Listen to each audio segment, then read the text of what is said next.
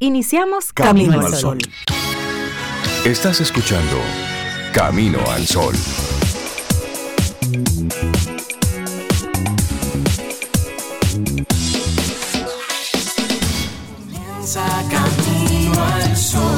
Muy buenos días y bienvenidos a Camino al Sol. Es miércoles, mitad de semana. Estamos a 22 de febrero. Buenos días, Cintia Ortiz, Obeida Ramírez y a todos nuestros amigos y amigas Camino al Sol oyentes. ¿Cómo están? ¿Cómo se sienten? ¿Cómo va la vida? Ay, la vida va bien, Rey. Yo estoy Estoy bien, me siento bien en el día de hoy. Eso es importante. Y qué bueno que, tú me preguntas así para que yo saber también cómo estás tú. Y te pregunto y, te miro a los ojos. Y me está mirando así ya. Espero tu respuesta. Con los ojitos chiquitos. Chiquito tú sabes la hora. De observación. ah, de observación. No, ojito chiquito. Cuando uno lo cierra así como... Auscultando. Para concentrarse más. Mira, Sí, porque los ojos son la ventana del alma. Hola, Cintia, ¿cómo estás? Esta ventana me hacen chiquito. Son como tragaluces. Buenos días, yo estoy muy bien. Escuchándolos a ustedes así filosofar sobre la vida y la ventana de los ojos. Eso es temprano. está bien, tempranito, tempranito. Yo me voy a dar un trago de café para unirme. A ti él te está mirando con los ojos así. Sí, atacado. Sí, atacado. Atacados. Mira, muchacha. ¿De dónde habrá salido ese, ese término? atacado los ojos. Sí, me atacó los ojos. Atacaron. Eso es como atetar. Son como conceptos complejos para, para un momento tan temprano, pero muy gráficos. Sé tu propia luz. Esa es nuestra intención Camino al Sol para hoy. Sé tu propia luz. Y queremos invitar a todos nuestros amigos, a nuestras amigas Camino al Sol oyentes, a que, a que reflexionemos todos sobre eso. Eso de, de ser tu propia luz. A veces estamos en algún momento buscando desesperados respuestas y preguntamos y leemos y y no nos detenemos a escuchar qué yo tengo que decirme a mí mismo sobre eso que está pasando. Claro. Es decir, sentarme dos minutos. Rey, ¿qué tú piensas realmente sobre eso? Si no fueras tú, si fuera otra persona, ¿qué tú le dirías? Y eso hace que hagamos ese ejercicio de introspección, que es bueno, que es válido, que es muy sano. Escuchas lo que tiene el otro para decirte y contrastas lo que también tú tienes para decirte y ahí sacas entonces un balance. Claro, y eso de ser tu propia luz se va construyendo porque eso tiene mucho que ver con la autoestima. Claro. Y la forma en que tú ves y recibes la vida. Entonces, esa introspección que tú hablas, Rey, es importante para uno reconocerse de las cosas buenas que son muchísimas. A veces uno no, ni las nota. Y también el balance de qué necesito mejorar. Si es que hay que mejorarlo. Por supuesto. porque hay cosas que están bien. Que están ahí ya y usted no se la puede quitar. Y, hasta ahí llega la educación. Hasta ahí en eso entra la educación, porque realmente también tú eres tu propia luz y tú te dices cosas y tú confías en lo que te dices cuando tú te sientes un poco con herramientas y empoderado para, para tener esa conversación contigo, porque de lo contrario siempre vas a estar pendiente de lo que otra persona debe sugerirte, porque tú no estás o no te sientes preparado, no te sientes con esa luz propia para tomar decisiones. aunque escuchemos a otros, que siempre es sabio, porque otras perspectivas siempre son sabios, tenemos que darnos prioridad, como tú dices, Rey, y decirnos a nosotros mismos, si esto le estuviera pasando a mi amiga, cómo yo lo vería desde fuera, cómo yo vería la situación de fuera, qué yo le diría a ella. ¿Y por qué eso que yo le diría a ella no me lo estoy diciendo yo? Tú sabes, entonces comenzar a hacer su propia luz. Yo soy muy... Em, creo mucho en que debes escucharte primero y que debes escuchar a las personas a tu alrededor, pero debes contrastarlo con lo que tú, más que lo que tú en ese momento piensas o sientes, es como lo que tú eres con tu historial, con la coherencia contigo, con tus valores, con tus principios y con lo que tú de verdad quieres. Lo entienda o no el otro, lo que tú de verdad quieres para ti. Sé tu luz, sé tu propia luz. Esa es nuestra intención Camino al Sol para este día, para este miércoles, mitad de semana, en el que se da inicio formal a la cuaresma para los que siguen la religión católica. Hoy es miércoles de ceniza y se marca entonces el comienzo de la cuaresma que termina precisamente ya el domingo de resurrección, allá en la Semana Santa. y también en la gastronomía dominicana marca un inicio importante. Hoy se come habichuelas con dulce. Hoy se come habichuelas con dulce, es verdad. Así es que si en tu casa no hay, pregunte. Dentro de hoy hasta 40 días. Sí, sí, sí, sí, con dulce, es solo los, miércoles, y los, viernes. Sí, pero también el lunes cae bien. ¿Cómo que los miércoles y los viernes? Yo no sabía eso de horario. No te hagas, no te hagas. No, mira. que, ah, hoy es miércoles. Yo te voy a decir una cosa. Si yo me antojo de una bichuela con dulce en agosto, yo las hago. Pues yo no tengo que ver con eso. Antójate más. no, pero el tema, Cintia, es que esta es la época de la habichuela con dulce. Sí, pero no sabía que tenían como días, como los no, eso miércoles es y los viernes. eso es él, ah, porque hoy es miércoles, eso es él. Yo por decir. Forzando. Pero hoy miércoles de ceniza. bueno, pero mira, sí, hoy se inicia la cuaresma con la imposición de la ceniza a los fieles católicos, un ritual que marca el inicio de uno de los tiempos más importantes del calendario litúrgico que pasa por la Semana Santa y que concluye, como bien decían ustedes, en la Pascua de Resurrección, que este año es el domingo 9 de abril. Y este día los católicos que acuden a las misas se le coloca una cruz en la frente con la ceniza de los ramos guardados del año anterior para recordarles que están creados de polvo y que al morir en polvo se convertirá cada cuerpo. Tú sabes que es así de, las festividades de la, de la Iglesia Católica, esta en particular tiene ese sentimiento, pero al mismo es una reflexión muy filosófica, porque nos recuerda lo frágil que somos. Claro. Y que del polvo venimos y hacia allá vamos. Y nos creemos la gran cosa. La gran cosa. Tú sabes que las, hace dos o tres días bueno, Cintia y yo estuvimos de, vacaciones, nos robamos unos días ahí y estuvimos en Nicaragua y fuimos a un volcán. Mm, fuimos mm. al volcán Masaya. Sí. Óyeme, qué impresionante ver ese volcán así, vivo. Yo lo, conozco. Vivo. Y, y sobre todo ver la inmensidad de ese cráter. Y ahí yo tuve esa sensación de sentirme frágil, cuasi nada. Pequeñito. Pequeñito. Y, y, sobre todo vulnerable. Es decir, ante la inmensidad de, eh, de, esa montaña y, tú ver ese, ese rojo vivo. Y eso te viene como preparando desde que tú vas entrando, que vas viendo piedras volcánicas y todo.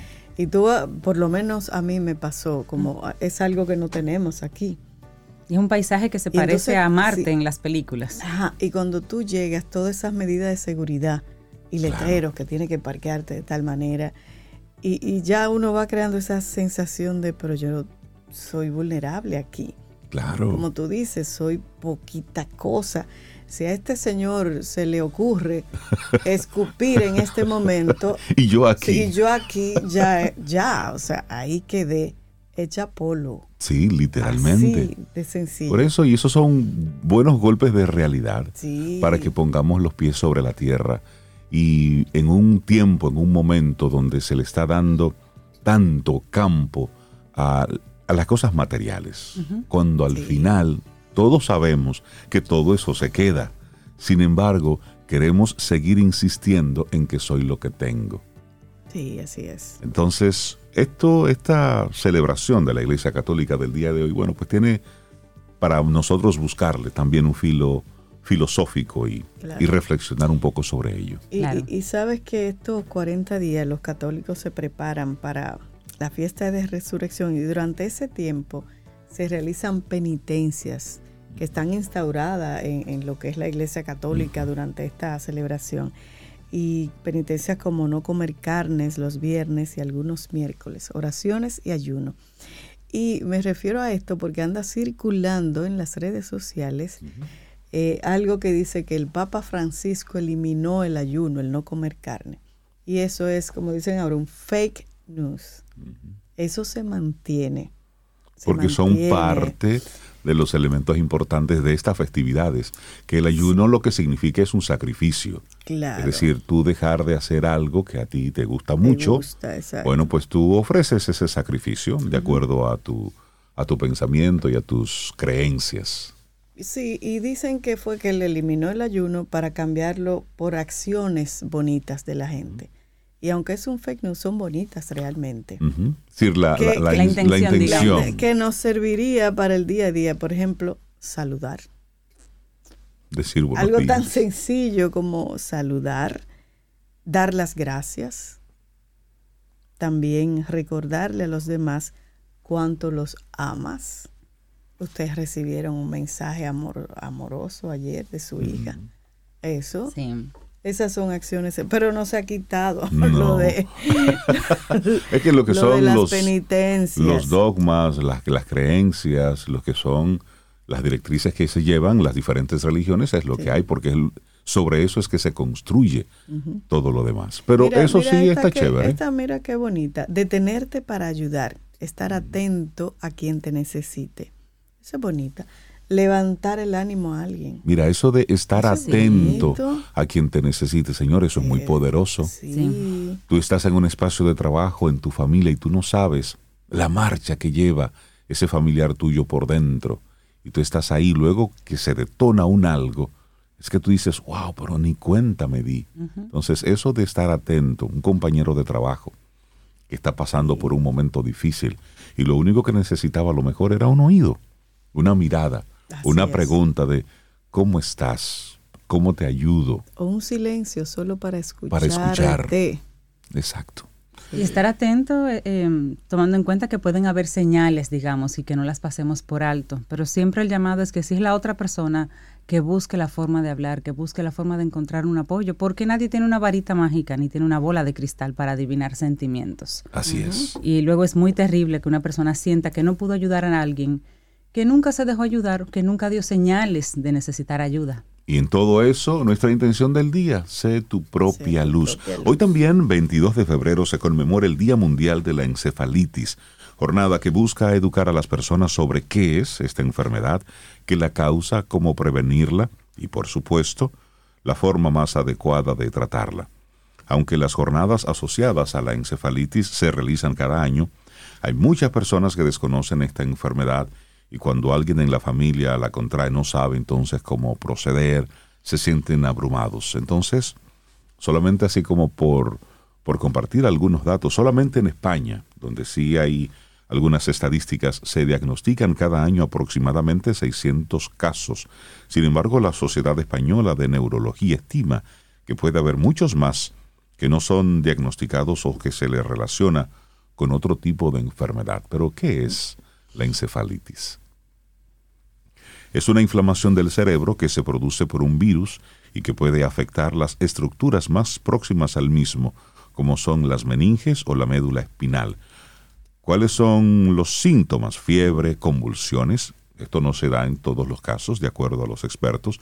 También dolor de cabeza y hay una actitud, una apatía. ¿Mm? Cuando vas combinando esos diferentes elementos, bueno, ¿y cuáles son los, los virus que pueden generar la encefalitis, hay varios de ellos que pueden desencadenar este cuadro. Claro. Así es. y bueno, está la forma de contagio también. Es que es un poco complicada de diagnosticar, porque la forma de contagio también es muy variada. Puede ir desde por vía fecal oral, por vía respiratoria y también por vía sexual.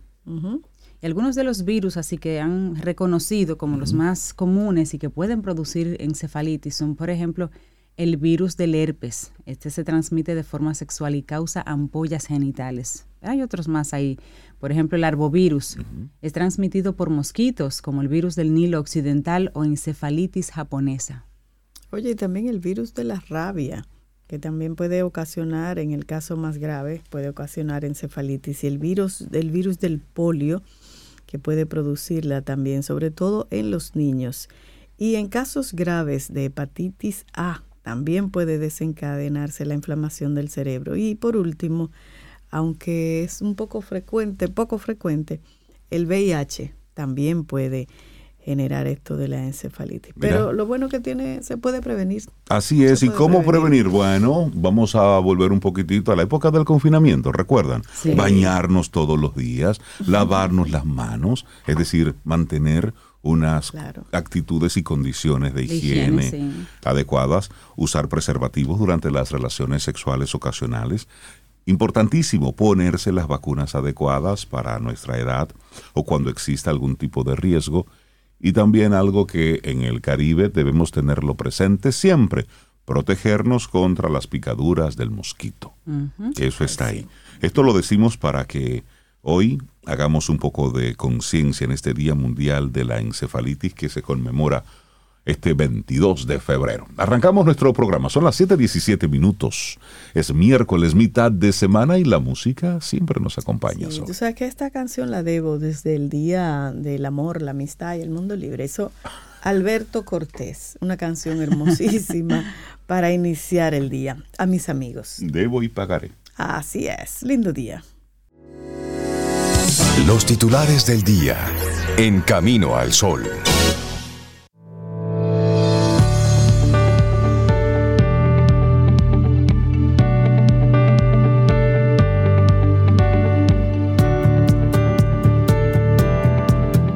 Nuestro tema central en el día de hoy es que seas tu propia luz. Sé tu propia luz. Y la primera frase es de Edith Wharton y dice, hay dos maneras de difundir la luz, ser la vela o el espejo que la refleja. Y nosotros seguimos aquí avanzando en este camino al sol.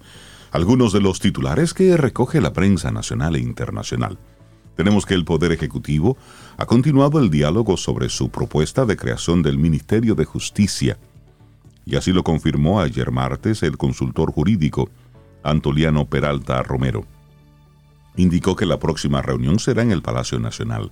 Agregó que ya fue convocada para este jueves, para mañana, la próxima reunión para dialogar sobre el anteproyecto de ley que crearía el Ministerio de Justicia. Otro ministerio más. Bueno, en otra información, el ejército cuenta ya con los primeros blindados para proteger la frontera. El ejército de la República Dominicana informó ayer que recibió una primera partida de cuatro vehículos blindados marcas Uro modelo Van-Tac 5T5 de los 21 que fueron anunciados en el mes de diciembre del pasado año por el presidente Luis Abinader.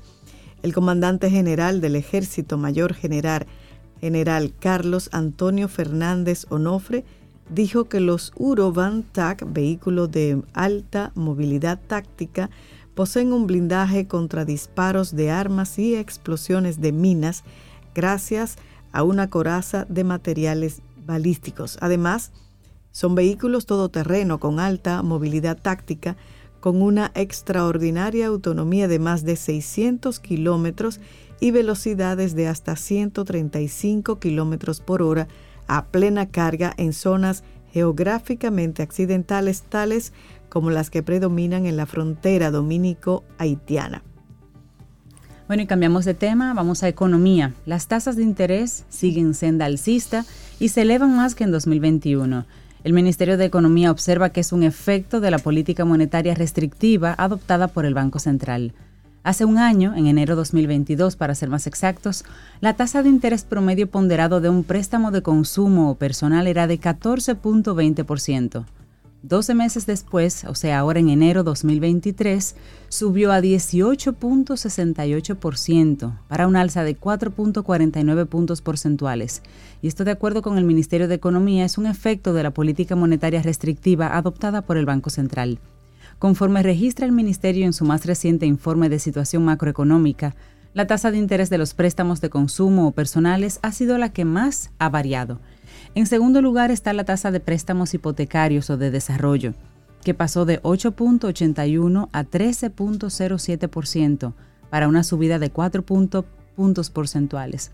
Hay algunos bancos por ahí ofertando tasas más económicas, pero ahora mismo están en 13.07 en tanto que los préstamos para comercio varió 4.24 puntos porcentuales, al pasar de 8.44 a 12.68. Todavía es la más económica. Los préstamos para comercio 12.68 versus 13.07 préstamos hipotecarios y 18.68 para los préstamos de consumo. Así que esos gusticos están saliendo cada vez más caros.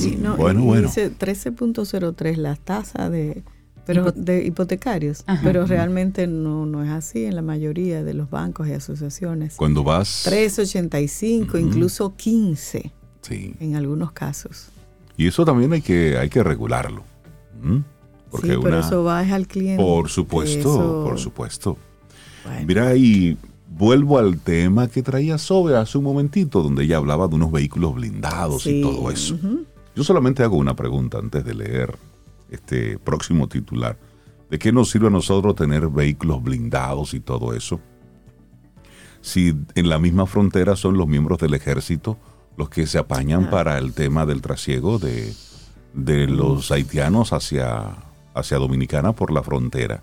¿eh? cogiendo sus chelitos. Una mafia terrible. Entonces. De hecho, desmantelaron una. Claro, los integrantes de la red de criminalidad organizada dedicada al tráfico de inmigrantes haitianos y que fue desmantelada durante la operación Fronteras, se auxiliaba de una cantidad de motoristas que servían como transporte rápido, con el propósito de evadir algunos puntos de chequeos del Ejército Nacional en la, zona fronteriza de Montecristi y en Dajabón. Esto de acuerdo a la instancia de solicitud de medida de coerción y declaratoria de caso complejo. Los motoristas buscaban a los nacionales haitianos a la orilla del río Masacre y luego eran llevados a las diferentes guarderías. Conforme con el Ministerio Público, esto se puede evidenciar en los audios y en las actas de transcripciones, así como la participación de los miembros del ejército, sin los cuales esta red no podría consumar el ilícito penal de no haber sido por su colaboración, facilitación del cruce de los puntos de chequeos específicos que tenían como función de regularizar y limitar el tráfico de indocumentados. Señala que estos, estos facilitaban el tránsito o paso ilegal de los nacionales haitianos con el fin de obtener directa o indirectamente el beneficio financiero, aprovechando sus funciones como funcionarios estatales. Entonces, eso, que es un secreto a voces, hay que ponerle un ojo. Y ojalá que este caso en particular lo lleven hasta las últimas consecuencias y que haya entonces una consecuencia para que los militares involucrados en todo eso y también los funcionarios, los que ponen ahí en migración y todo eso. eso no es claro. y es una red histórica. Exacto. Entonces que haya que haya un, ejemplo ahí, porque realmente eh, todo esto ocurre ante los ojos de las autoridades. Punto. Hay que haya un ejemplo en todo. hombre, hombre, por favor. Sí, sí, sí. En todo tú ves como culpable, el más chiquito del grupo. Y luego y complejo las cabecillas. Eso, listo. y al tiempo luego para su casa, un grillete y listo. Y eso está sucediendo con todo. Bueno. bueno, mientras tanto, el Congreso tiene en agenda unos 12 préstamos por más de 1.557 millones de dólares. Al menos 13 contratos de préstamos internacionales por el monto global de más de 1.557 millones de dólares están pendientes de ser aprobados en el Congreso Nacional. Y de esa cantidad, 7 fueron depositados por el Poder Ejecutivo durante la pasada legislatura extraordinaria y solo dos lograron ser aprobados en una y otra Cámara durante ese periodo, por lo que no completaron el trámite legislativo. Sin embargo, las sanciones favorables de esos préstamos no pierden vigencia como sí sucede con los proyectos de ley conforme a la Constitución. Pero ¿cuáles son esos principales préstamos? Bueno, en la lista eh, hay uno esperan eh, ser sancionados en el Senado y en la Cámara de Diputados y uno de ellos es el suscrito por, con el Banco Interamericano de Desarrollo, el BID, por un monto de hasta 200 millones de dólares para ejecutar el programa de apoyo a la movilidad, transporte terrestre y seguridad vial y otro por un monto de 38 millones de dólares para financiar y ejecutar el programa de apoyo al Sistema Flexible de Empleo RD Trabaja, ambos enviados a la Comisión de la Cámara de Diputados. Pero hay otros más préstamos, 1.554. 1.557 fiesta. millones de dólares. Yo no sé si, si todo será necesario, pero espero que sí y que se gestionen de manera adecuada. Y que vayan a proyectos. Eso lo van a pagar los nietos de ustedes. los Nuestros nietos, los están endeudados. Los nietos ya debemos muchísimo dinero. Es así. Bueno, y el Poder Ejecutivo otorgan la Orden Heráldica de Cristóbal Colón a Charitín Goico y a Negro Santos. Mm. Sí, vamos a conversar. Eso es, positiva. Mire, el Poder Ejecutivo, sí, es muy positivo. representado por el presidente Luis Abinader, otorgó la noche de este martes, o sea, anoche, la Orden Heráldica de Cristóbal Colón en el grado de caballero a Ramón Victoriano Rodríguez Santos, mejor conocidos como Negro Santos, y a María del Rosario Goico Rodríguez, conocida como Charitín ah, Goico. María, del Rosario, Goico mm, Rodríguez. Y esto por sus destacadas labores de poner en alto el nombre de la República Dominicana a nivel internacional hace años. Esta distinción, instituida en el año 1937 en memoria del descubridor de América, o bueno, con el que nos topamos, es un elevado honor que el Estado otorga a sus hijos sobresalientes por sus servicios meritorios en favor del desarrollo de los pueblos.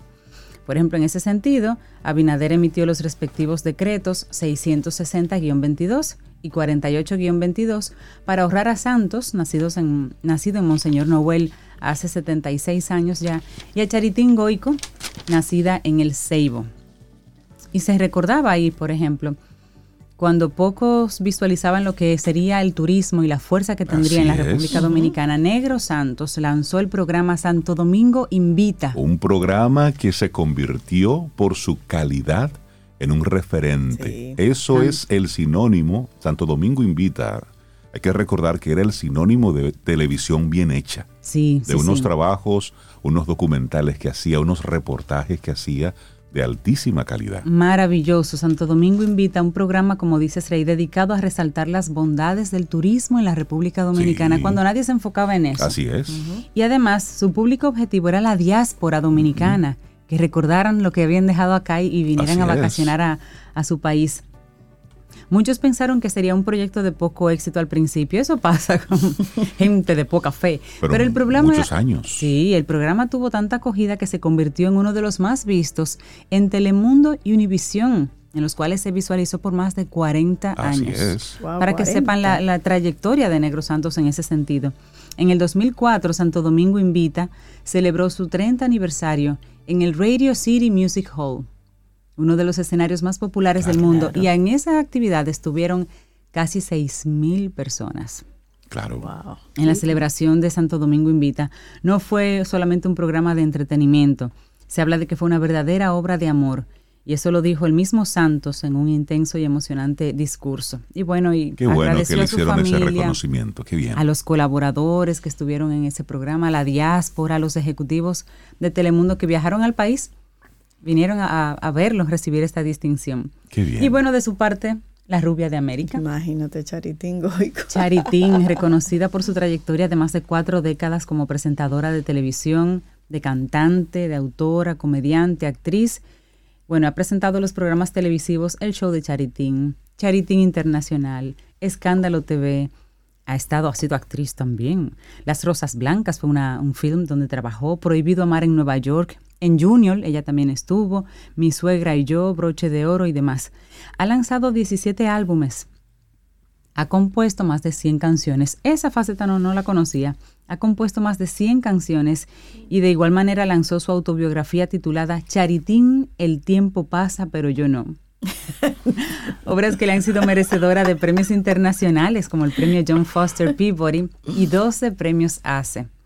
Qué bien, qué bien. Eso, es, una, muy buena noticia. Eso es una buena noticia. Bajadores ambos. Y para cerrar, bueno, tengo que cerrar con una que no es una buena noticia. La mañana de este martes 21 de febrero, miembros de la coalición para la defensa de las áreas protegidas advirtieron de la destrucción de manglares y el riesgo de pérdida de parte del territorio dominicano en la zona de Montecristi, próximo al municipio de Pepillo Salcedo, esto es en Manzanillo. Laguna Saladilla es uno de los cuerpos de agua dulce más importantes de la zona entre Montecristi y Dajabón, formado, formando parte del sistema fluvial del río Masacre. Ocupa uno, una superficie de 5.29 kilómetros cuadrados con una profundidad promedio de 1.8 metros. Entonces, ¿qué es lo que está ocurriendo? Que grupos ecologistas alertaron ayer sobre la tala de un manglar y un bosque seco en la provincia de Montecristi, para la construcción del muro fronterizo con Haití.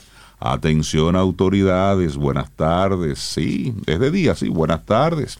Esto haciéndole en una zona declarada como área protegida en el año 1983 y que forma parte del acuerdo o de acuerdos internacionales de conservación.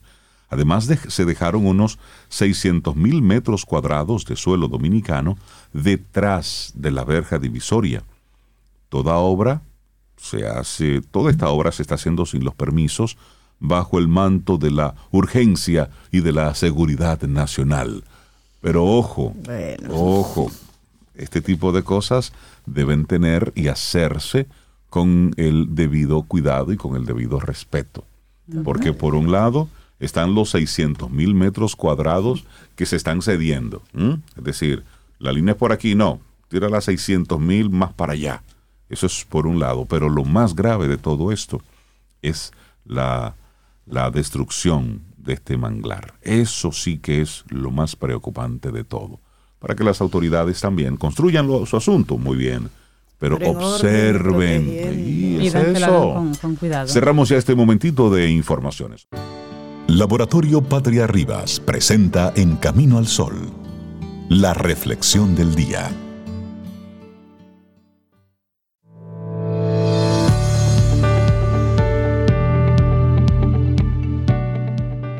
La vida tiene muchas formas de probar la voluntad de una persona, ya que sea que no suceda nada o que todo le suceda a la vez. Paulo Coelho.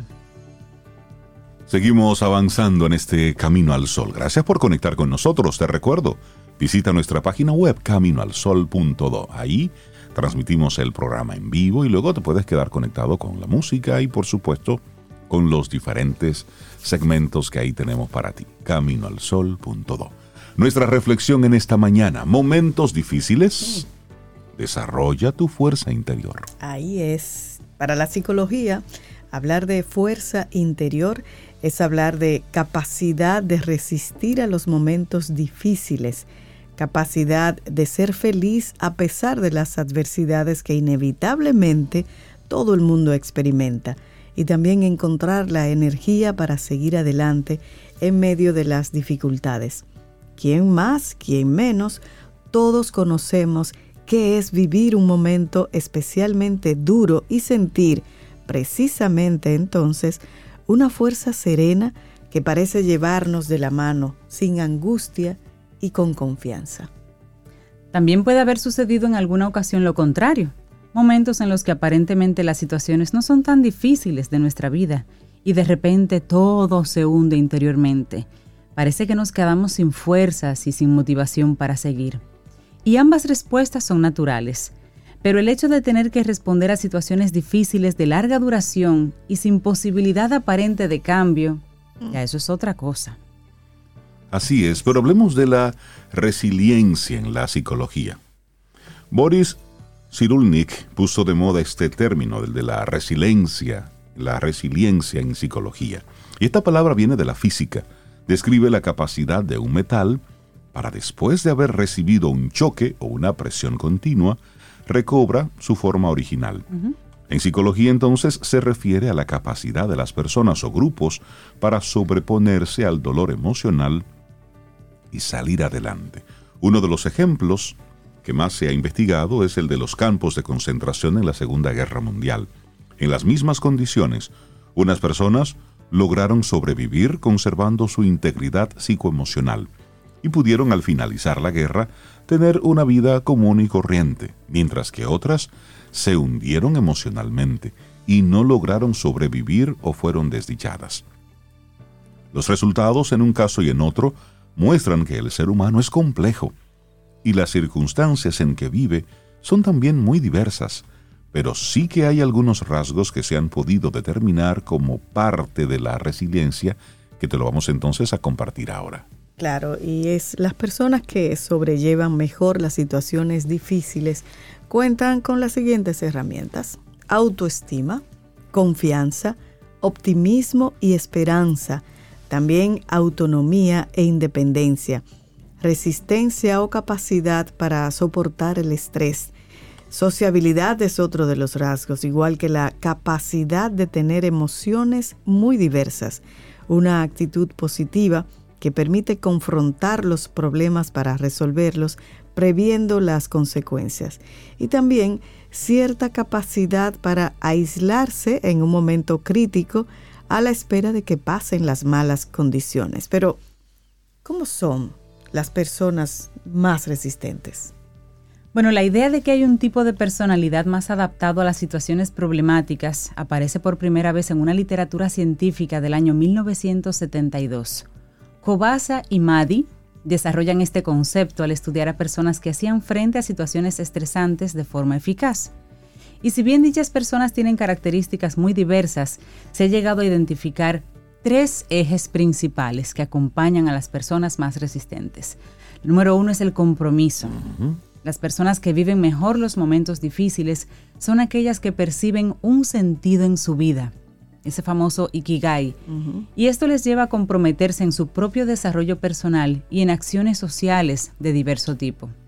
Pero también está el control o el aprendizaje, esa sensación de comprender el porqué de las situaciones, de poder dar una explicación tanto a nivel intrapersonal como externo. Ayuda a sentir que se puede hacer algo para modificarlas. Y esto proporciona una sensación de control positivo. Pero también está el reto. Cuando se comprende que la vida es una sucesión de cambios y que no podemos pretender detener el cambio, se adquiere una flexibilidad interior que facilita el vivir nuestras experiencias. La persona entonces relativiza más fácilmente. Es el que dice, como quiera hablan. Como quiera estoy gordita, tanto que me, limita. Y veamos ahora la tolerancia a la frustración con una pregunta. Lo que no nos mata nos hace más fuerte. Ustedes han escuchado ah, siempre esa. Yo he escuchado lo que no mata engorda. Ah, esa también. Ah, esa me gusta. bueno, actualmente existe un movimiento en psicología que se denomina psicología positiva, creado por Martin Seligman. Durante muchos años la psicología se ha ocupado de estudiar las disfunciones, por lo que esta aportación es sumamente interesante. Estudia lo que funciona bien en las personas en lugar de centrarse en lo que no funciona. En los años 90 se descubrió que hay personas que sintetizan largas cadenas de proteínas capaces de vehicular una gran cantidad de serotonina. Estas personas se muestran muy activas, muy confiadas y atrevidas en sus modos de vida. Otro grupo de personas con cadenas más cortas de proteína y por tanto gestionando una menor cantidad de serotonina, se muestran más conservadoras, son tímidas, no se atreven a realizar grandes cambios y necesitan una vida rutinaria. Esto parecería a primera vista determinar quién será más feliz, pero no está tan claro. Con la edad, Aquellas personas con altos niveles de serotonina se encuentran a menudo con que no han construido nada que les llene realmente y se sienten frustradas y faltas de motivación, cayendo muchas de ellas en la depresión. Por el contrario, el otro tipo puede haber logrado una vida más satisfactoria. Mm, y una conclusión se impone ahí, es que a través de las frustraciones y los sucesivos logros, pues el cerebro aprende a funcionar mejor. Pero cambiando el tema ahora llevándolo al plano de los niños, los niños a los que se mima en exceso, que esperan que todo les venga dado en la mano, en la edad adulta se estima, piensan los expertos, que están menos capacitados para confrontar las dificultades. Por el contrario, aquellos que desde el principio han tenido una dosis adecuada de frustración y han tenido que esperar para ver satisfechas sus necesidades, de adultos pues son personas mejor preparadas para salir airosas de los reveses. En 1938 se inició en Estados Unidos un estudio que duró medio siglo con un grupo de 204 estudiantes de 18 años. Habían sido admitidos en grandes universidades todos ellos, y todos venían de familias acomodadas.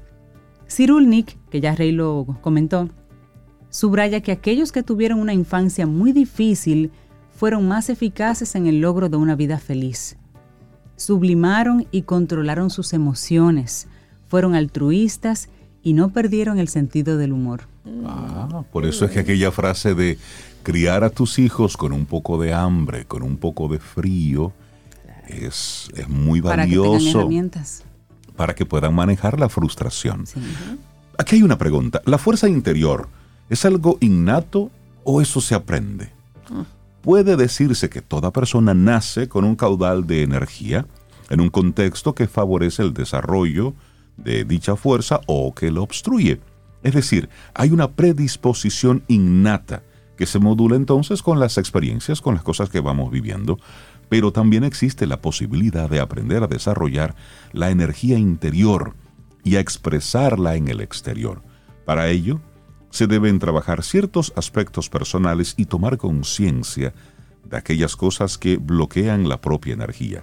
Si la fuerza interna es una manifestación de la energía interior, es lícito preguntarse qué energía la alimenta. En diversas tradiciones orientales se habla del chi o de la energía vital y se enseñan técnicas para aumentarla y canalizarla. Pero de este lado, como que no tenemos ese recurso, todas tienen en común el centrarse, reunir energía en el vientre, así como la visualización de dicha energía y ejercicios físicos para desbloquear lo que impide que circule de forma natural y armónica por todo el cuerpo.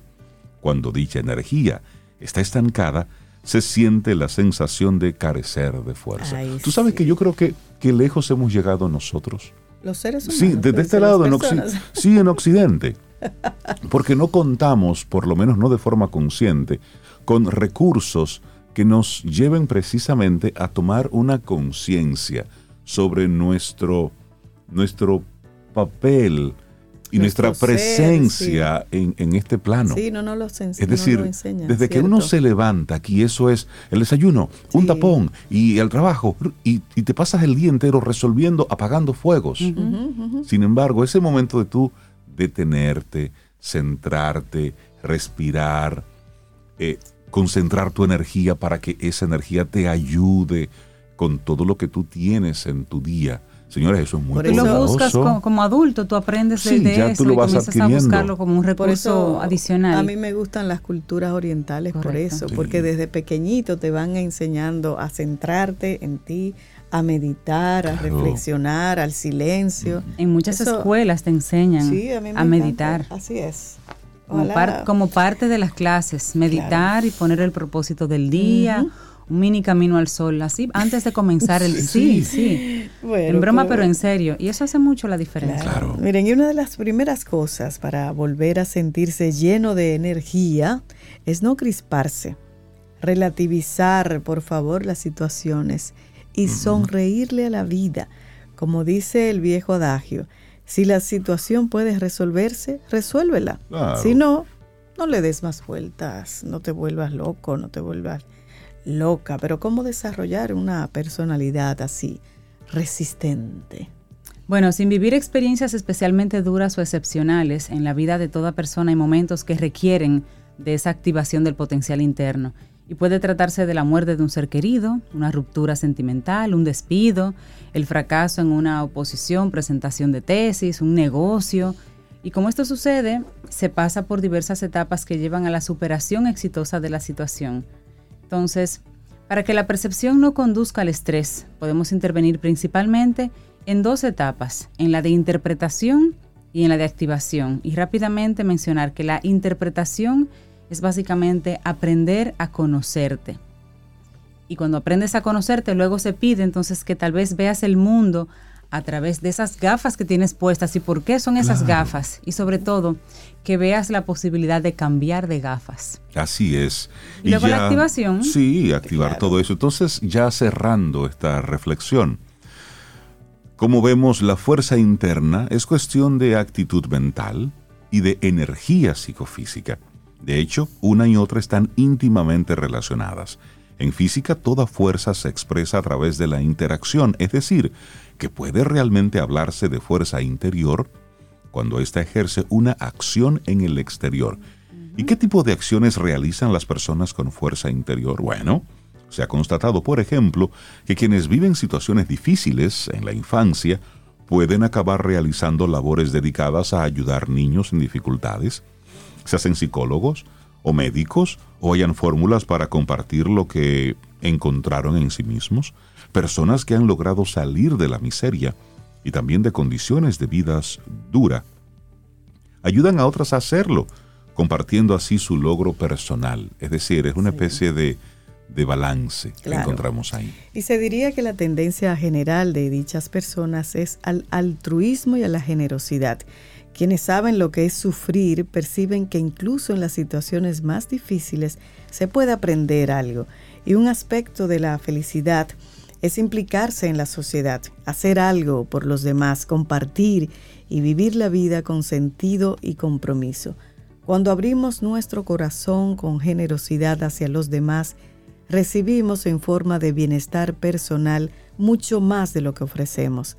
Dar y darse es el mejor remedio para combatir la soledad, las dificultades económicas y el temor al futuro. Y como dice un proverbio, un proverbio chino, no te quejes de la oscuridad, enciende una vela. Momentos difíciles, desarrolla tu fuerza interior. Un escrito de Laia Montserrat que compartimos aquí hoy en Camino al Sol. Laboratorio Patria Rivas presentó En Camino al Sol la reflexión del día. Mm, disfruta tu café en compañía de Camino al Sol.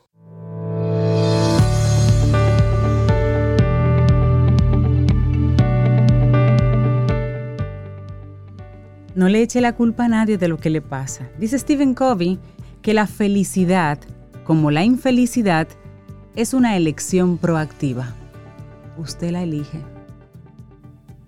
Póngase contento si usted quiere. Sí, porque eso es lo que significa. Muchísimas gracias por estar con nosotros a través de estación 97.7 FM y también caminoalsol.do. Bueno, y nosotros contentísimos de darle los buenos días, la bienvenida a Giovanni Montero psicólogo deportivo de ES Perfiles. Jova, buenos días, bienvenido de nuevo a Camino al Sol, ¿cómo estás? Bien, Rey, buenos días, Cintia, Ove. Buenos días, Jova.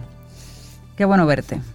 Gracias. Eh, ustedes saben que, estaba, estaba escuchando. Te quedaste pensando en la frase, ¿verdad? no, la reflexión. Ah, la, reflexión, que estaba, estaba escuchándolo.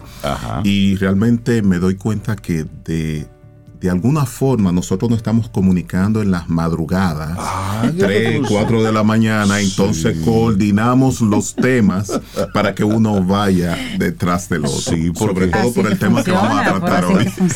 hoy hablaremos de la autodiscapacidad en el nivel de competitividad en los atletas. Así es, así es. Por eso estaba muy relacionado al tema que estaban tratando. Totalmente. Sí.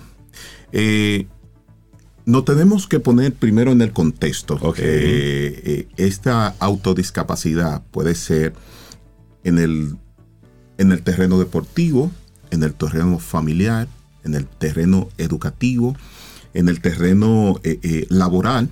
Es decir, la autodiscapacidad no es más que una, una herramienta cognitiva que utilizan las personas para justificar su fracaso. Okay.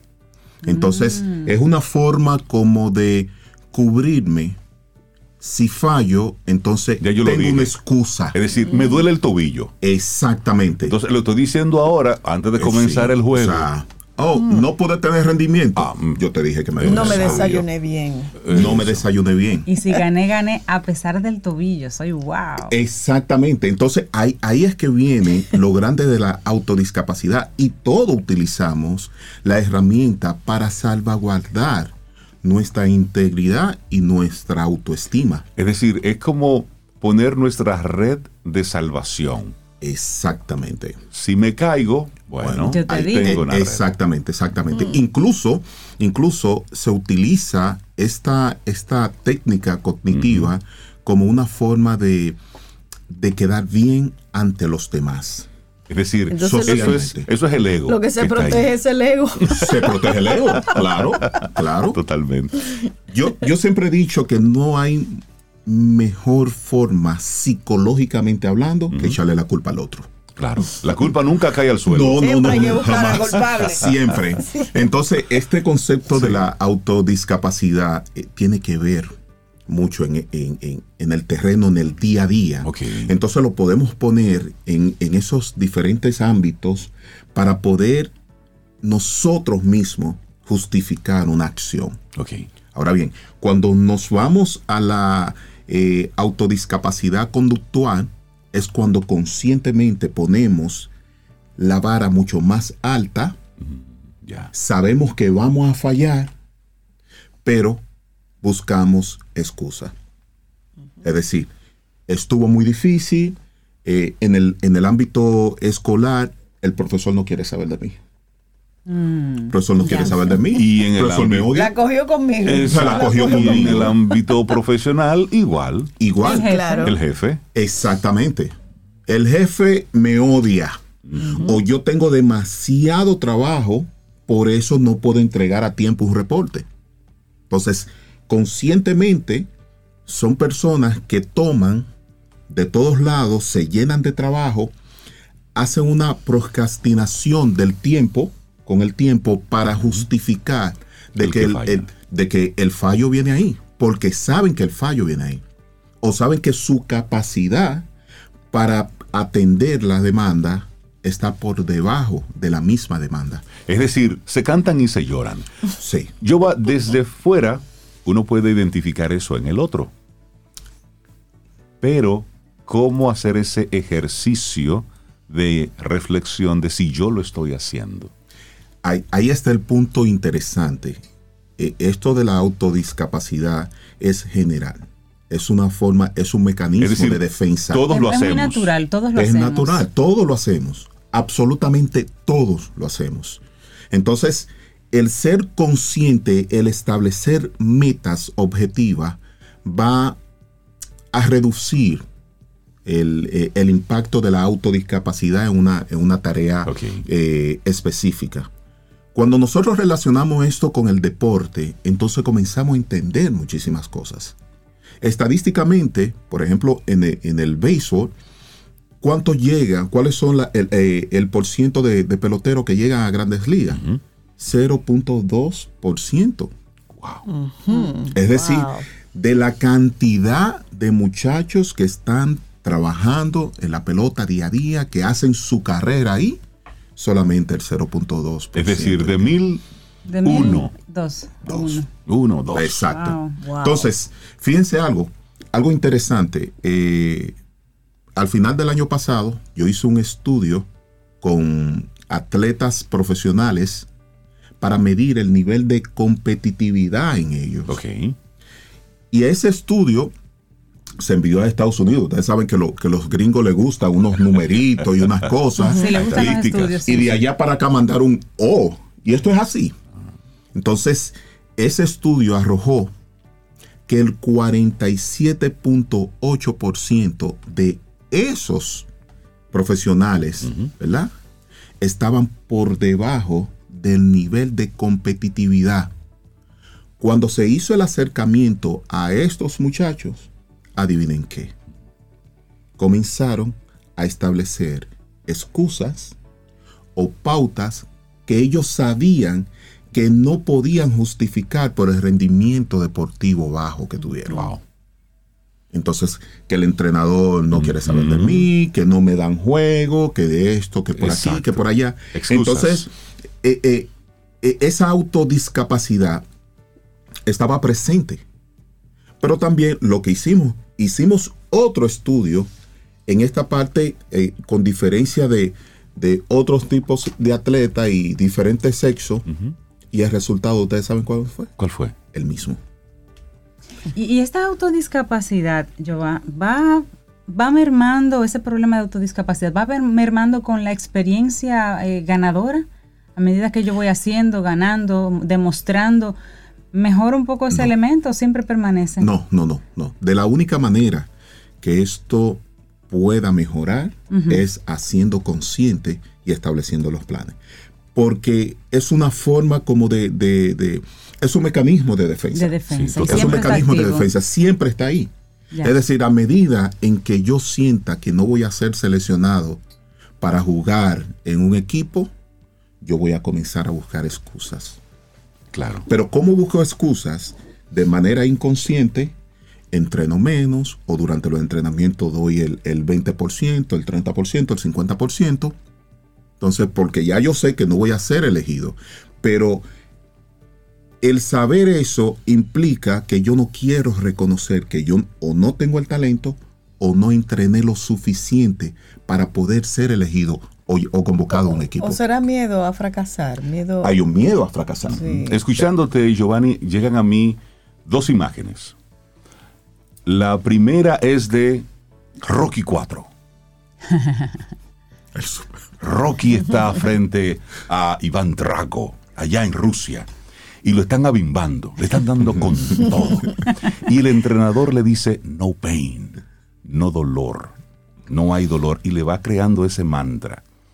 Y él está dado.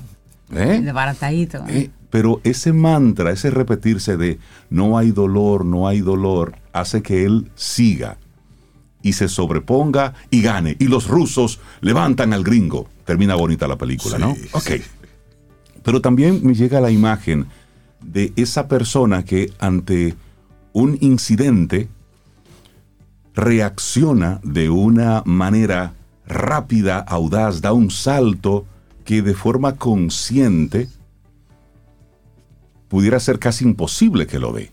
Sin embargo, puede volar una cerca, puede correr a una velocidad, bueno, como el dominicano que hace unos días eh, salvó a una mujer en, un que estaba corriendo peligro su vida y corrió a una velocidad tal detrás del vehículo, la sacó, es decir, que ahí él fue puro instinto.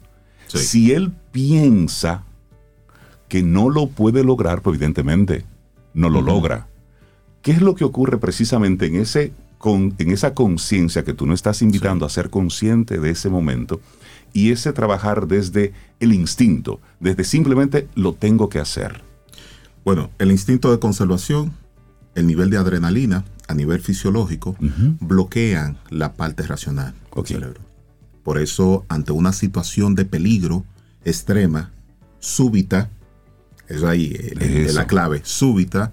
Entonces nosotros reaccionamos. muerte. Sí, sí, reaccionamos, pero nosotros no, no, analizamos, no pensamos. Cuando pasa la acción, que tú te sientas, tú dices, y yo vuelvo a esa pared.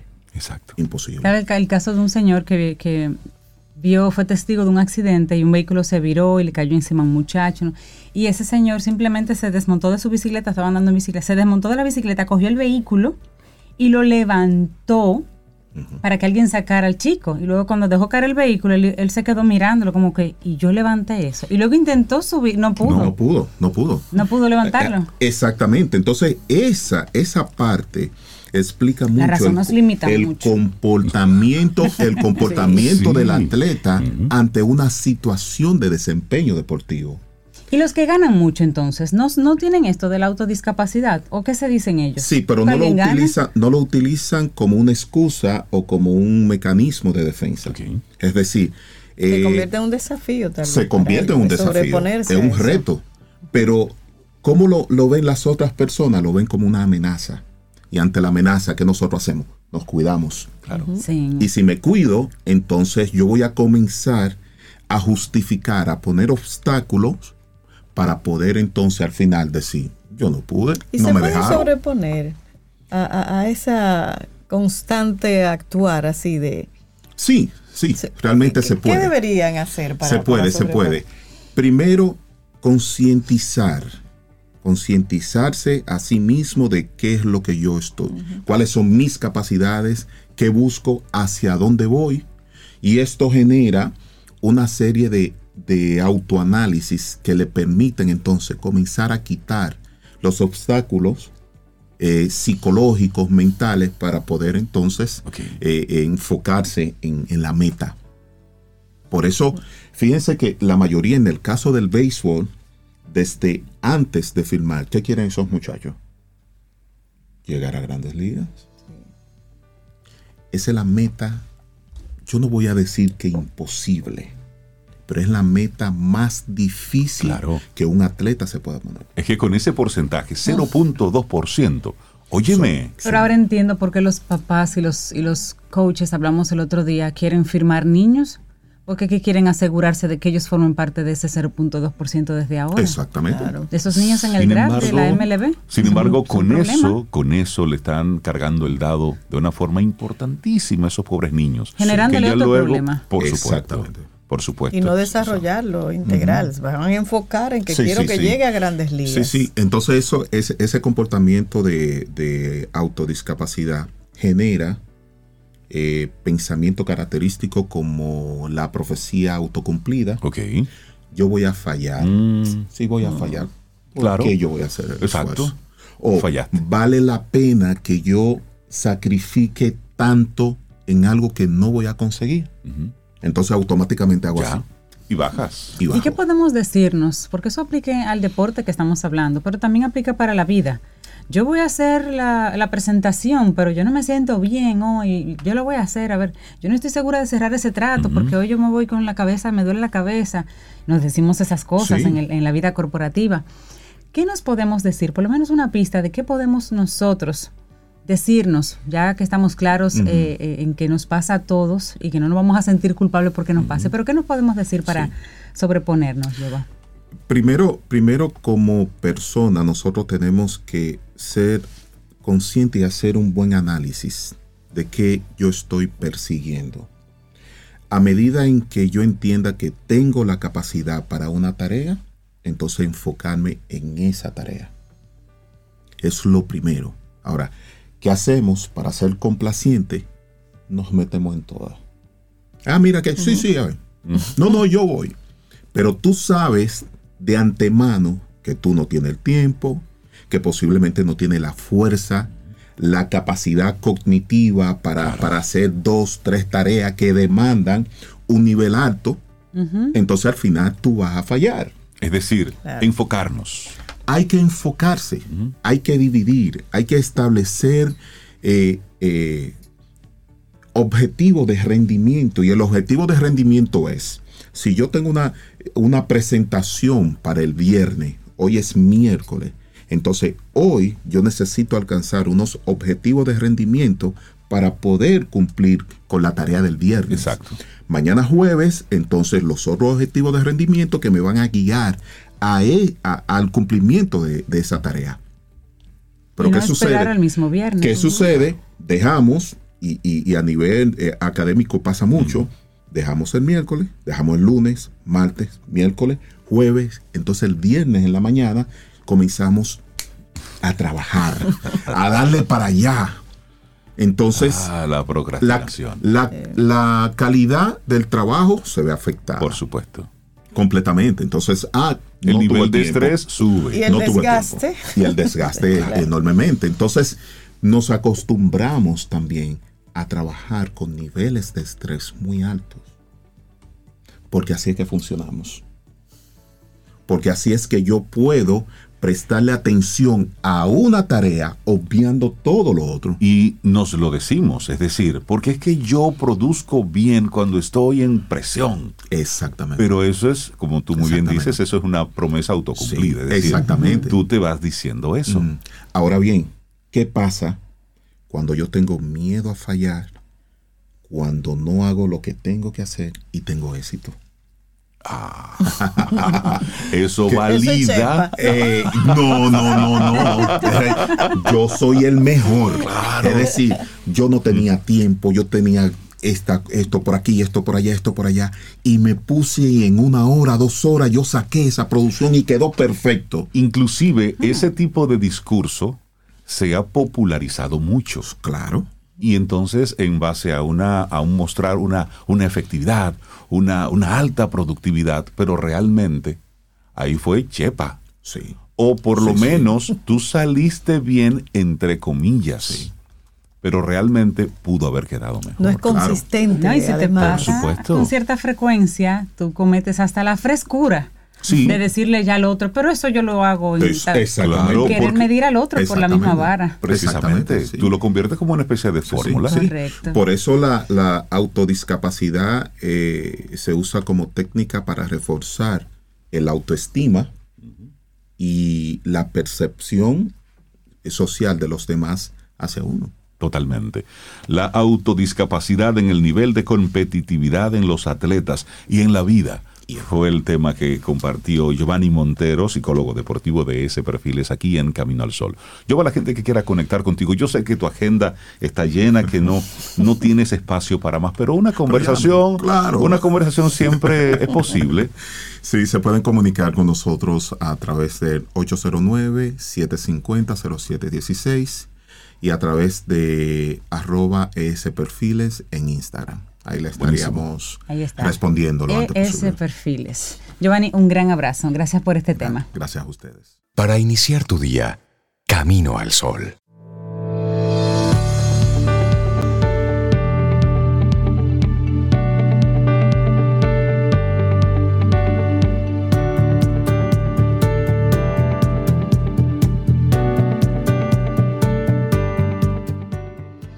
Oye, oye, oye, oye. Corre riesgos, comete errores. Así es como se crece. El dolor nutre tu coraje. Tienes que fracasar con el fin de practicar a ser valiente. Una frase de Mary Tyler. Me gusta eso. Oye, oye, oye. Oye, oye. Ponte en esto. bueno, seguimos avanzando en este camino al sol. Gracias por conectar con nosotros a través de de las diferentes vías que tenemos disponibles. Ahí está estación 97.7, también está Camino al Sol.do, nuestro número de teléfono en el que tenemos ahí la aplicación de WhatsApp en las que podemos estar conversando, que es el 849-785-1110. Y también, bueno, pues por supuesto las diferentes plataformas de podcast, Apple Podcast, Google Podcast, Spotify, en todo rinconcito. Entra y conecta con nosotros aquí en Camino al Sol. Mira, la rubia de América tiene muchos fans y gente que la quiere. Es una de las. Es que estoy seguro que hacía tiempo que no, ella no sonaba en la radio nacional. dice Bartolo Rosario que el bimbo, en serio, sí, pero le gustó, tú sabes. el bimbo de Charitín. Y Harrison sí que murió con el bimbo. Y, muchas gracias por recordar y valorar así a la rubia de América. la rubia de América. La gran Charitín, así es. Sí, buenísimo. Bueno, seguimos con conversaciones maravillosas que siempre nos nutren y en esta ocasión recibimos a Caril Taveras de Ideox, experta en estrategia comercial, conferencista en temas de transformación de mercados y ella nos viene transformando desde hace varios años y nuestra mente análoga la lleva poco a poco con tanto amor hacia el mundo digital. Gracias por eso. Buenos días, bienvenida Caril, ¿cómo estás? Oye, oye, oye. Oye, oye, oye. Buen día, Caril. ¿Cómo estás? Súper bien, gracias a Dios. Comenzando un día, el ombliguito de la semana, que parece lunes, señores, parece lunes. Parece lunes, sí. Un miércoles muy lunes. bueno. Un, miércoles que parece lunes. Hoy vamos a hablar de tendencias empresariales para este 2023. Y es que el año comenzó tan acelerado que, bueno, ya estamos casi sacando el arbolito otra vez. estamos ya entrando en Bueno, ya, ya estamos en las con dulce. Señores, pero es que estamos hoy iniciando la cuaresma. Sí, va rápido. Bueno, ya yo pedí mi habichuela con dulce donde mi mamá. Si, te dan llama. es ahí que la hacen como a mí me gusta. Pues bueno, hablaremos de tendencias. Miren, desde inteligencia artificial hasta los cambios culturales que están experimentando las empresas a la velocidad que vamos.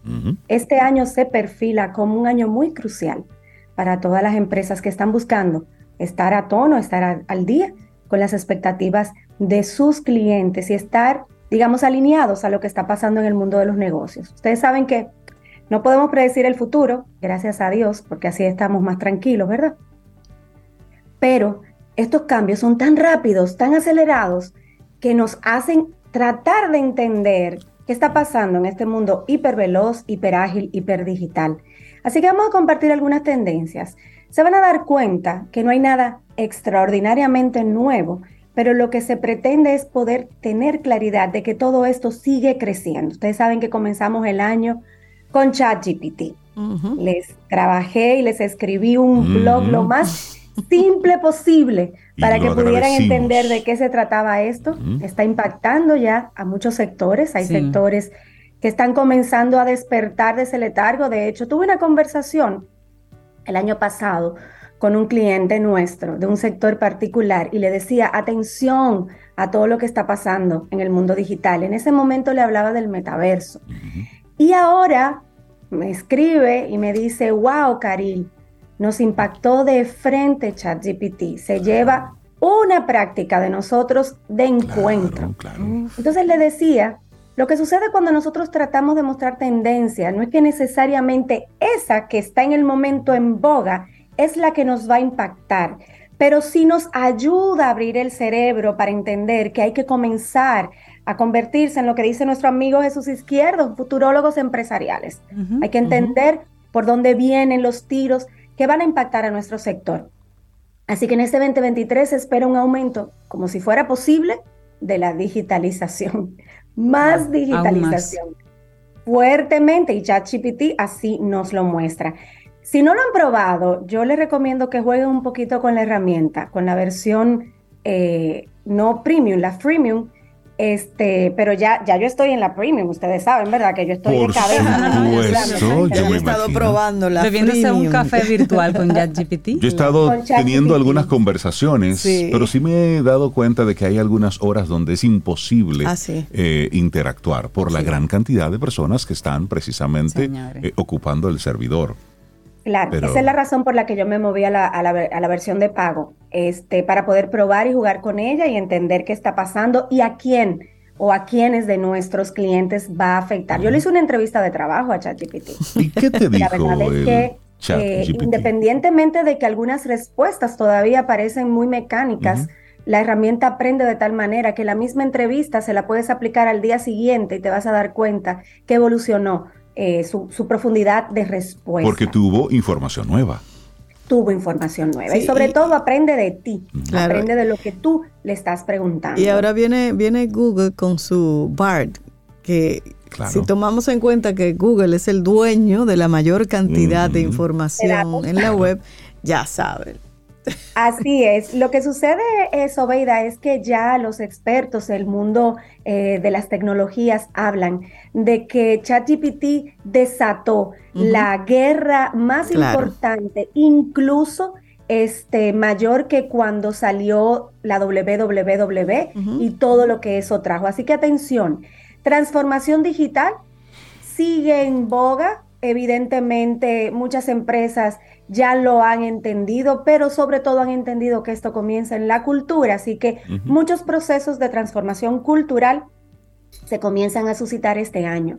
Un mayor enfoque en sostenibilidad, entendiendo que pues hay un impacto en el medio ambiente y las empresas no se quieren quedar atrás, sobre todo en el discurso para conectar con sus audiencias. Trabajo híbrido, otra de las tendencias, la pandemia ya nos mostró que era posible las empresas ya han comenzado a probar que ciertamente hay un beneficio tangible para su colaborador, pero sobre todo para su estado de balance de resultados. Es muy costo efectivo este modelo. Una mayor personalización del servicio al cliente.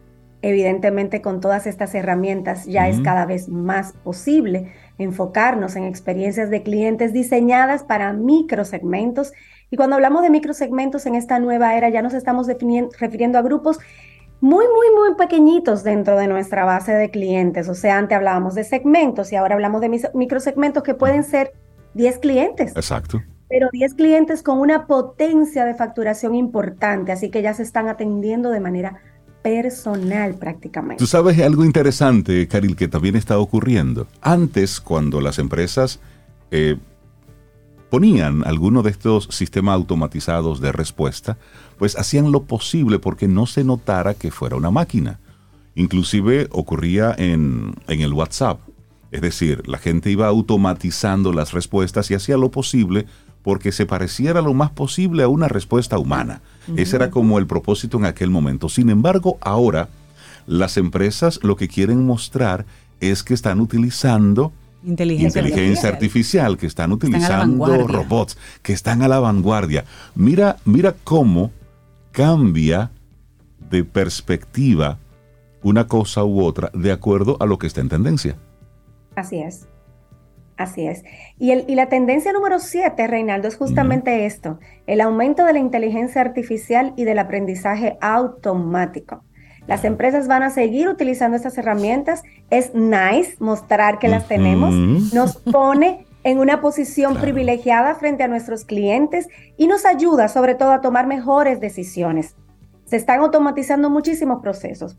Miren, hablaba con un padre del, colegio de, de, mis hijos y me decía, Caril, no hay un experto, volviendo al tema de ChatGPT, no hay un experto eh, ni siquiera ellos son expertos, los creadores, porque abrieron una caja negra. Y hoy estamos todos aprendiendo de esto. Pero cuando hablamos de que las empresas están montadas eh, en, este aumento del, uso de la inteligencia artificial y, del aprendizaje automático, evidentemente estamos hablando de asistentes virtuales, estamos hablando de chatbots, estamos hablando de inteligencia artificial y estos procesos de automatización lo que nos está llevando es a entender cuáles son las posiciones que se van a ir o cuáles son las áreas del negocio que se van a ir completamente en digital. Yo no sé si ustedes recuerdan que en, una, en un espacio anterior yo les decía, a mí no me preocupa la hiperdigitalización porque los humanos no vamos a desaparecer de los procesos eh, empresariales, pero sí tenemos que entender cuáles son aquellos que van a ser sustituidos. Un trabajo que mm, tienes que dedicar la mayor parte del día frente a un computador es muy susceptible a que sea eh, transformado completamente. Todo trabajo repetitivo, todo trabajo monótono, todo trabajo que por su cantidad requiera de muchos recursos humanos. Todo ese tipo de trabajo son los que en este momento... Que se pueda prevenir respuestas, causas, consecuencias, se pueda crear un modelo, pues sí, es susceptible de ser automatizado. Estuve hablando con el, CFO de una empresa súper chula que nació en Colombia hace unos 5 o 7 años y es una empresa completamente tecnológica, pero es, es, es, un modelo de negocio que ofrece alimentos en una serie de establecimientos físicos, pero el corazón de su negocio es completamente tecnológico. Y hablaba con él la semana pasada y me decía, Karil, nosotros hemos trabajado ya 10 procesos organizacionales montados en la herramienta de ChatGPT. Entonces, eso nos lleva a la última tendencia que queremos mencionar en el día de hoy, la ciberseguridad. Evidentemente, con el aumento de la digitalización, del trabajo remoto, de la entrada de un, de un asistente virtual, de un chatbot, la seguridad de los datos y la protección de la privacidad son temas cada vez más urgentes.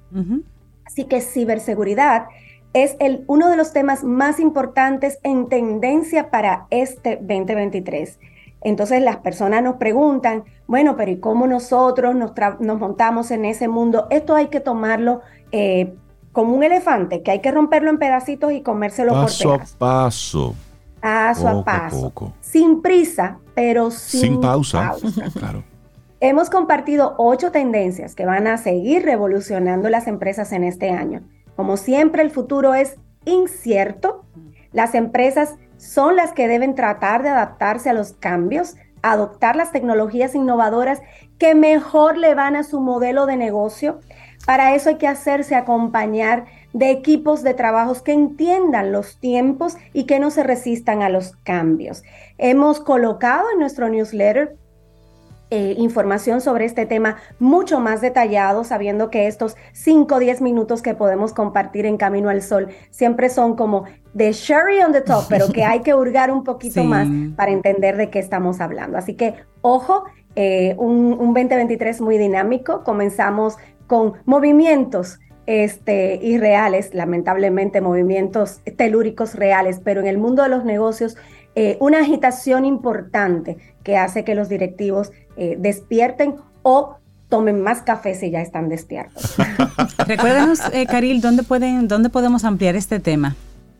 Nuestra newsletter, la de Caril Taveras específicamente en LinkedIn, ahí, bueno, tenemos temas bastante disruptivos y también ya comenzamos a contar sobre este tema de ChatGPT. Todo el mes de marzo, el Instagram de Ideox estará dándonos bocaditas de ChatGPT para ayudar a las personas a entender mejor la herramienta y cómo le pueden sacar provecho. O sea que está todo girando en torno a estas tendencias, nuestro contenido de estos próximos meses. Buenísimo. Excelente. Caril Taveras, experta en estrategia comercial, la cabeza de Ideox, nos comparte hoy entonces tendencias empresariales de este 2023. Caril, que tengas un excelente día. Muchísimas gracias. Ustedes también. gracias, Caril. Un abrazo, un abrazo grande. Tomémonos un café.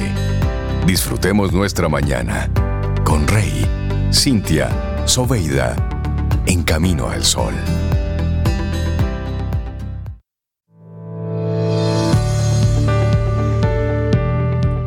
Esta frase me encanta, es cortita, de William James, y dice, si puedes cambiar de opinión, puedes cambiar tu vida.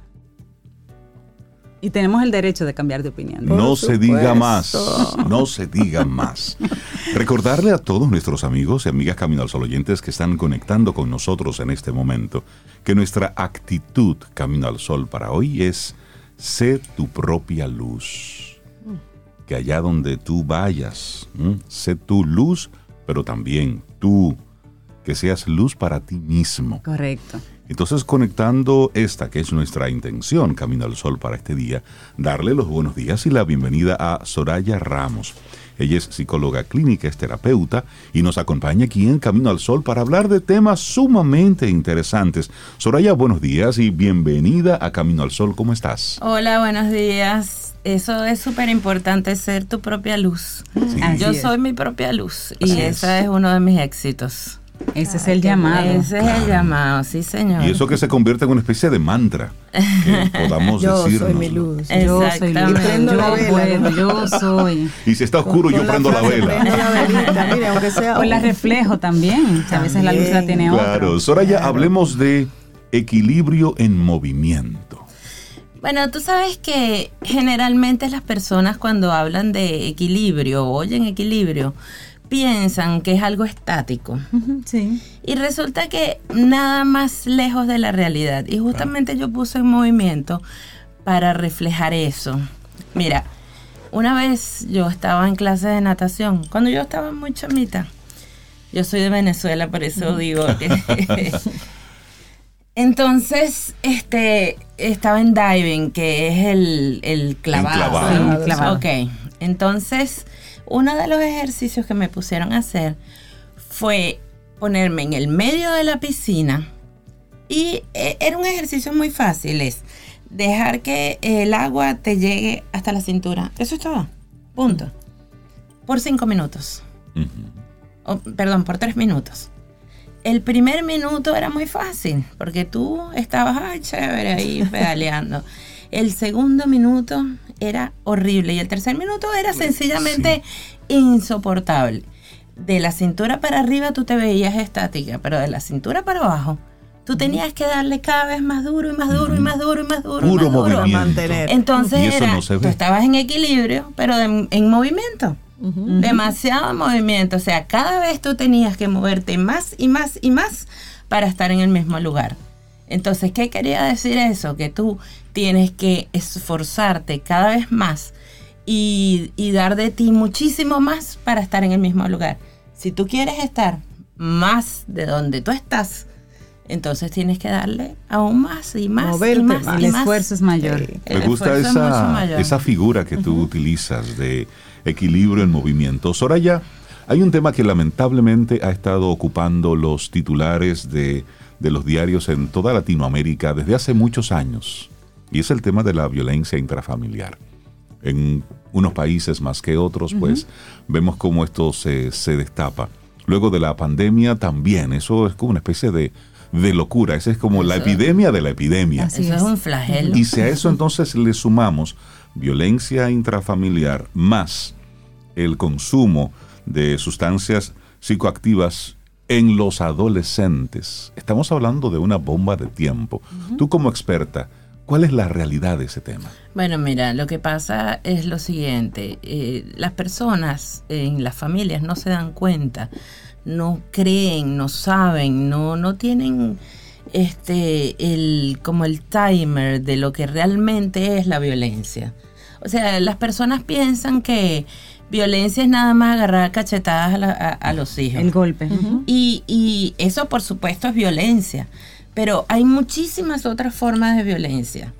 Entonces, este, yo estuve haciendo un estudio eh, en, varias ocasiones hice muchos estudios porque estuve haciendo pasantías, estuve haciendo, eh, visité varios lugares donde había personas, había muchachos de 12, 13 años que ya estaban dentro del consumo de drogas.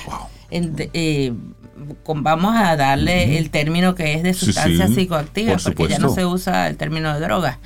Y entonces yo empecé a preguntarles, y cuéntame, ¿cómo era tu relación intrafamiliar? Bueno, resulta que todos los niños empezaron a decir que ellos eran maltratados.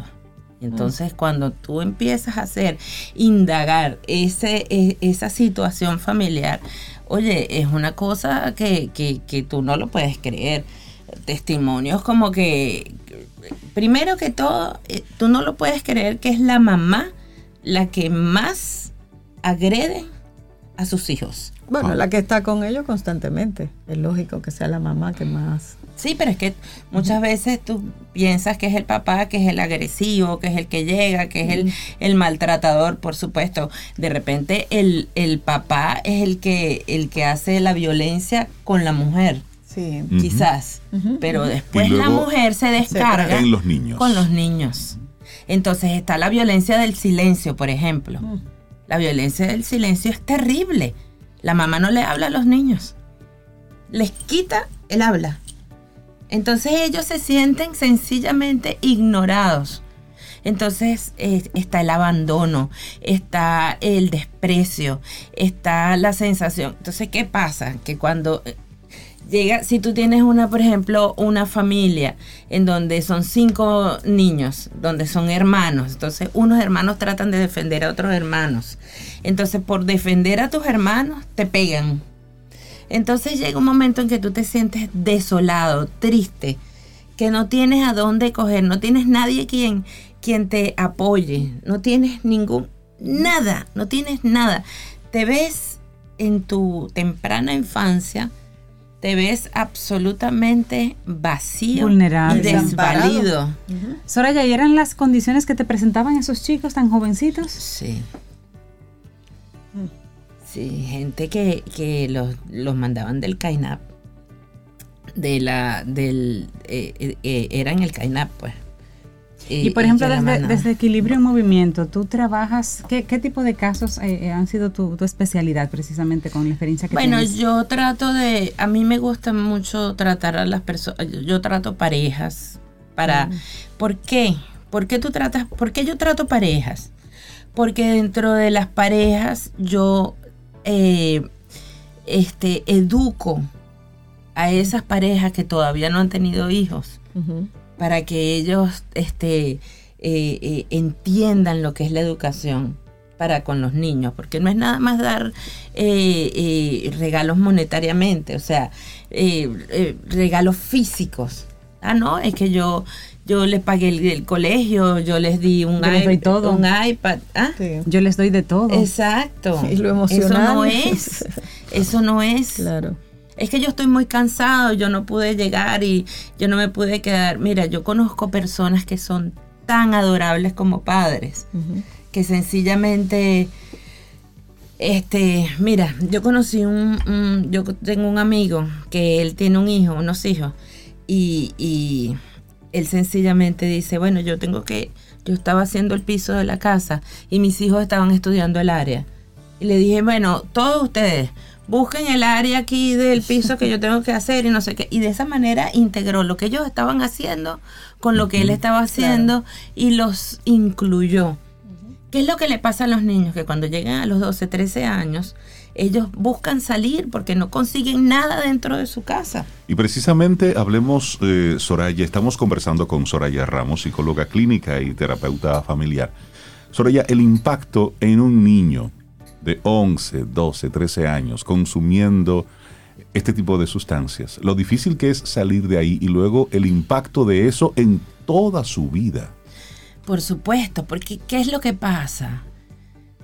Reinaldo, lo que pasa es que cuando él se siente con ese vacío que ha vivido toda su vida, sale de su casa y llega a un ambiente donde están sus pares. Y entonces está la gente que realmente los comprende. Están las personas que...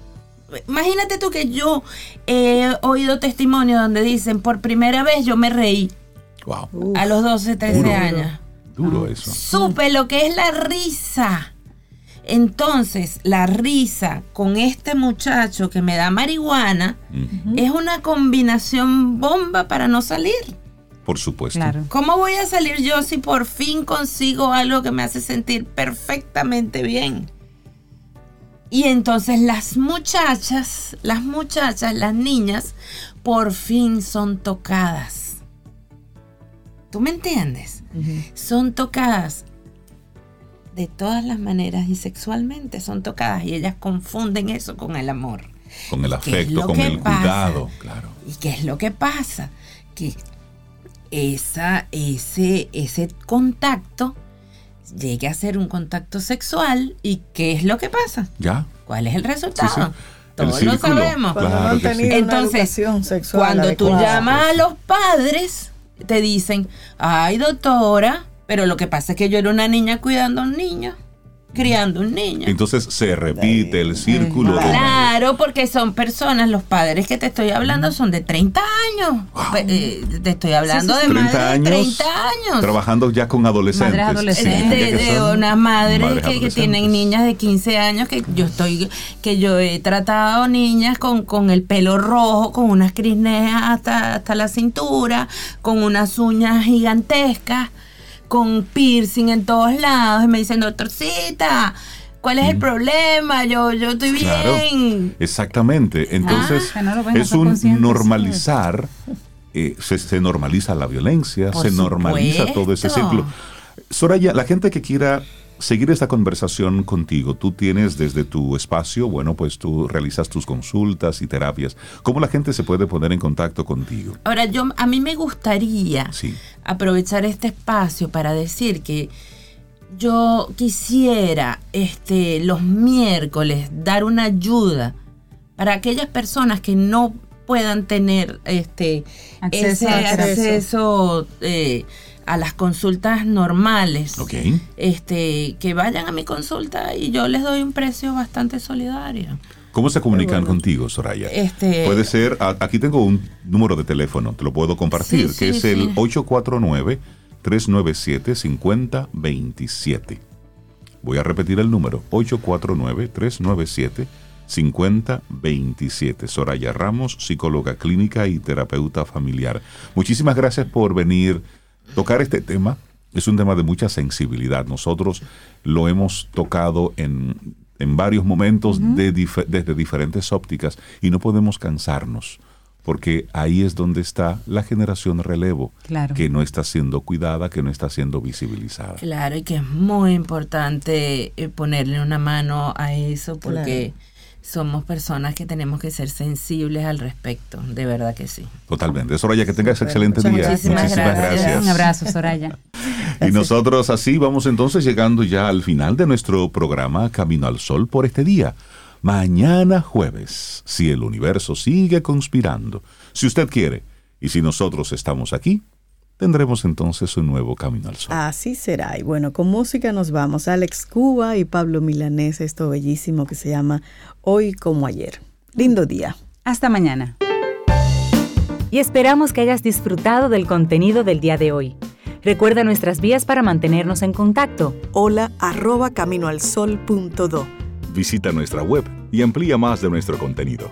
Caminoalsol.do. Hasta, una, próxima, edición. Y pásala bien.